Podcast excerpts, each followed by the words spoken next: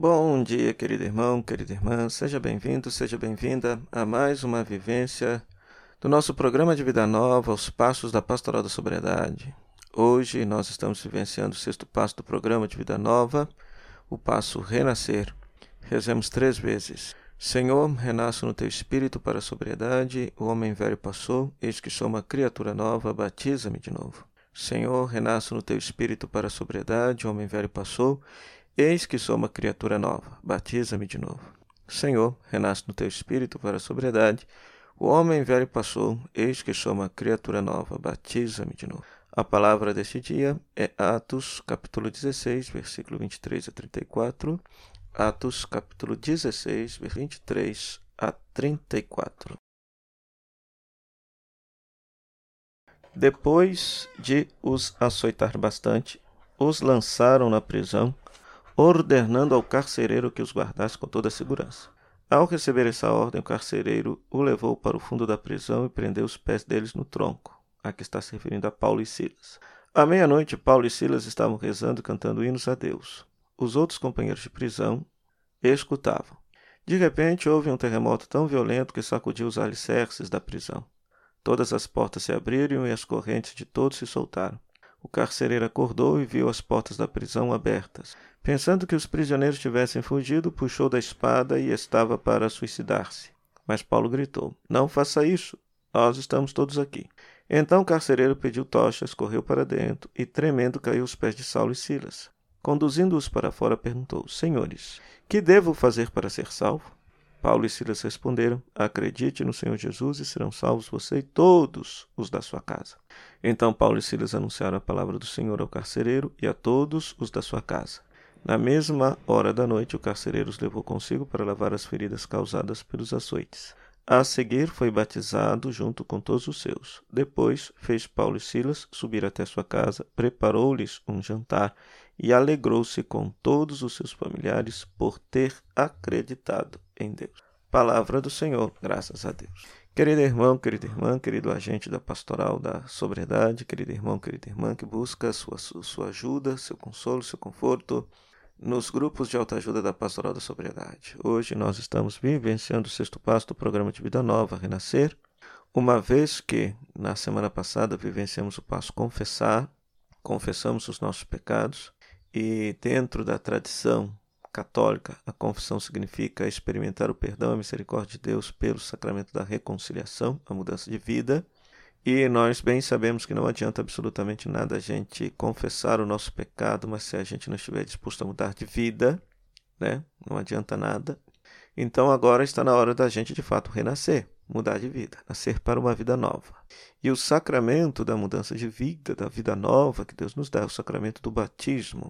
Por isso, todos aqueles que vivenciam a espiritualidade da, da pastoral da sobriedade, caso não sejam cristãos, caso não sejam batizados, Nesse passo, são convidados a assumir a vida nova que Cristo lhes dá, a vida nova que nos é dada por meio do nosso batismo. O batismo faz com que a gente se torne filho adotivo de Deus, membro da igreja, discípulo e discípula de Jesus.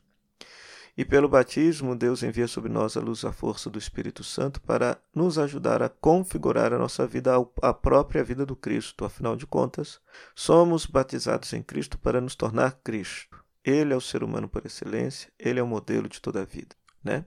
Então, cristão não é tanto alguém que tem devoção a Cristo. É claro que a devoção, a vida de oração, o louvor, a adoração a Jesus faz parte da nossa fé.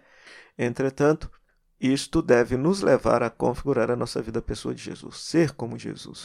Ser cristão é ser como Jesus, é ser a pessoa do Cristo aqui agora, neste mundo conturbado, violento, com difícil no qual nós estamos vivendo qual estamos experimentando.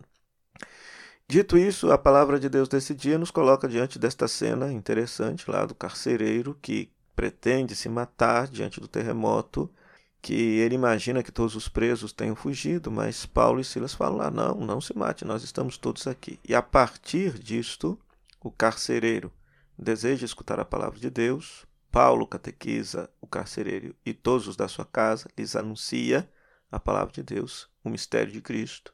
E, e o carcereiro e todos da casa então são batizados, se convertem à fé cristã, depois de terem de lhes ter sido anunciado o mistério de Cristo, depois de lhes ter sido pregado a palavra do Senhor.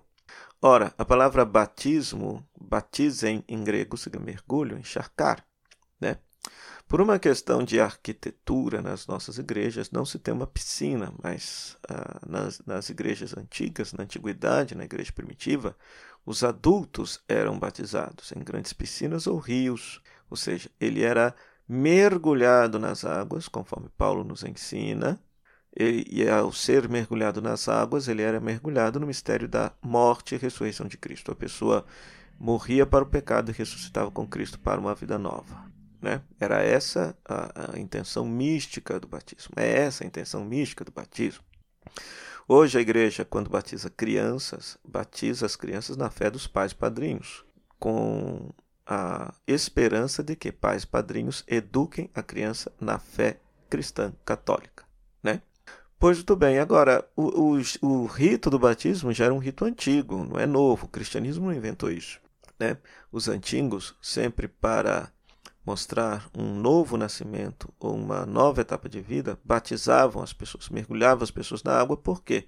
Porque eles eram muito inteligentes, eles sabiam que quando a criança nascia, a primeira coisa que rompia na mulher era a bolsa, eles viam sair água. Então eles já tinham a ciência de que a criança na barriga da mãe estava envolta em água, né? Então, ao mergulhar novamente a pessoa na água, é como se a pessoa voltasse ao útero materno e nascesse de novo. E nascesse de novo, né? Então é esse o nosso desejo. Queremos nascer de novo. É possível nascer de novo? É possível nascer de novo. Aqueles que são batizados, aqueles que receberam a graça, o dom do batismo, são convidados, portanto, a deixar que o Espírito Santo de Deus que está no seu coração tome posse da sua vida e, de fato, lhe ajude a configurar a sua vida à pessoa de Jesus Cristo. Essa semente já foi plantada em você. Cabe a você deixar com que esta semente produza frutos na sua vida, produza frutos na sua história. Né? Deus não vai forçar-nos a nada se nós não lhe dermos a abertura necessária. Né? Então, cabe a nós deixarmos que o Espírito Santo haja na nossa vida e provoque em nós um verdadeiro nascimento, uma transformação de todo o nosso ser. Aqueles que não são batizados, então que possam procurar uma comunidade cristã católica, que possam passar por uma experiência de catequese, que lhes seja anunciada a palavra do Senhor, o mistério de Cristo, quem é a pessoa de Jesus Cristo, a fim de que você se encante pela pessoa de Jesus Cristo e queira ser discípulo dele. Ser discípulo. Ora, esta vida nova que Deus nos dá é uma vida de sobriedade, de liberdade e paz.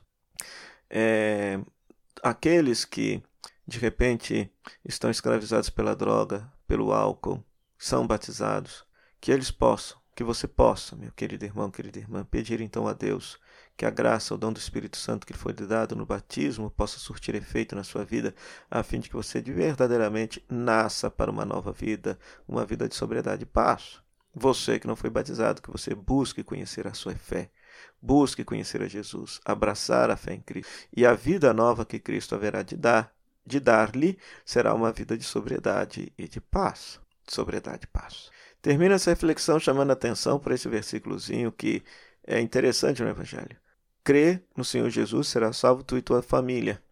Então nós sabemos que o álcool e a droga têm destruído inúmeras famílias. Muitas famílias têm sido, infelizmente, destruídas porque um filho daquela casa está escravizado pela, pela droga, pelo álcool. Mas se aquela pessoa se converte a Jesus, de repente ela pode levar a salvação para toda a sua casa, né? Pode levar a paz, o amor de Deus para toda a sua casa, para toda a sua família. Assim é nossa fé, assim é a nossa esperança, a nossa esperança. Que a experiência e a vivência do nosso batismo possa de fato ser uma experiência de vida nova, uma experiência de ressurreição, uma experiência de assumirmos de fato a vida plena, a vida feliz que Deus deseja para todos os seus filhos e filhas. Que você, meu querido irmão, querida irmã, possa ler mais uma vez este texto, Atos, capítulo 16, versículo 23 a 34. Leia pausadamente esse texto. Qual palavra deste texto que te chama atenção? Por que que te chama atenção? Pare nesta palavra, rumine esta palavra, medite sobre esta palavra. O que que esta palavra deste texto tem a ver com a sua vida concreta? A partir desta palavra que te chamou a atenção, então que você possa rezar, conversar com Deus, fazer a sua oração a partir daquilo que esta palavra lhe chamou a atenção, tá certo? E que depois você possa partilhar com seus irmãos do grupo de autoajuda a seguinte pergunta: Como é para você renascer no Espírito e viver as promessas do batismo? Como é para você renascer no Espírito e viver as promessas do batismo?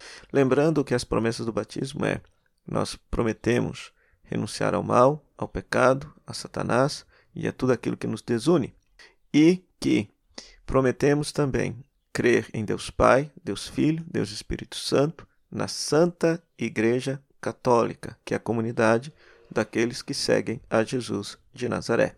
Então, como é para você viver essas promessas?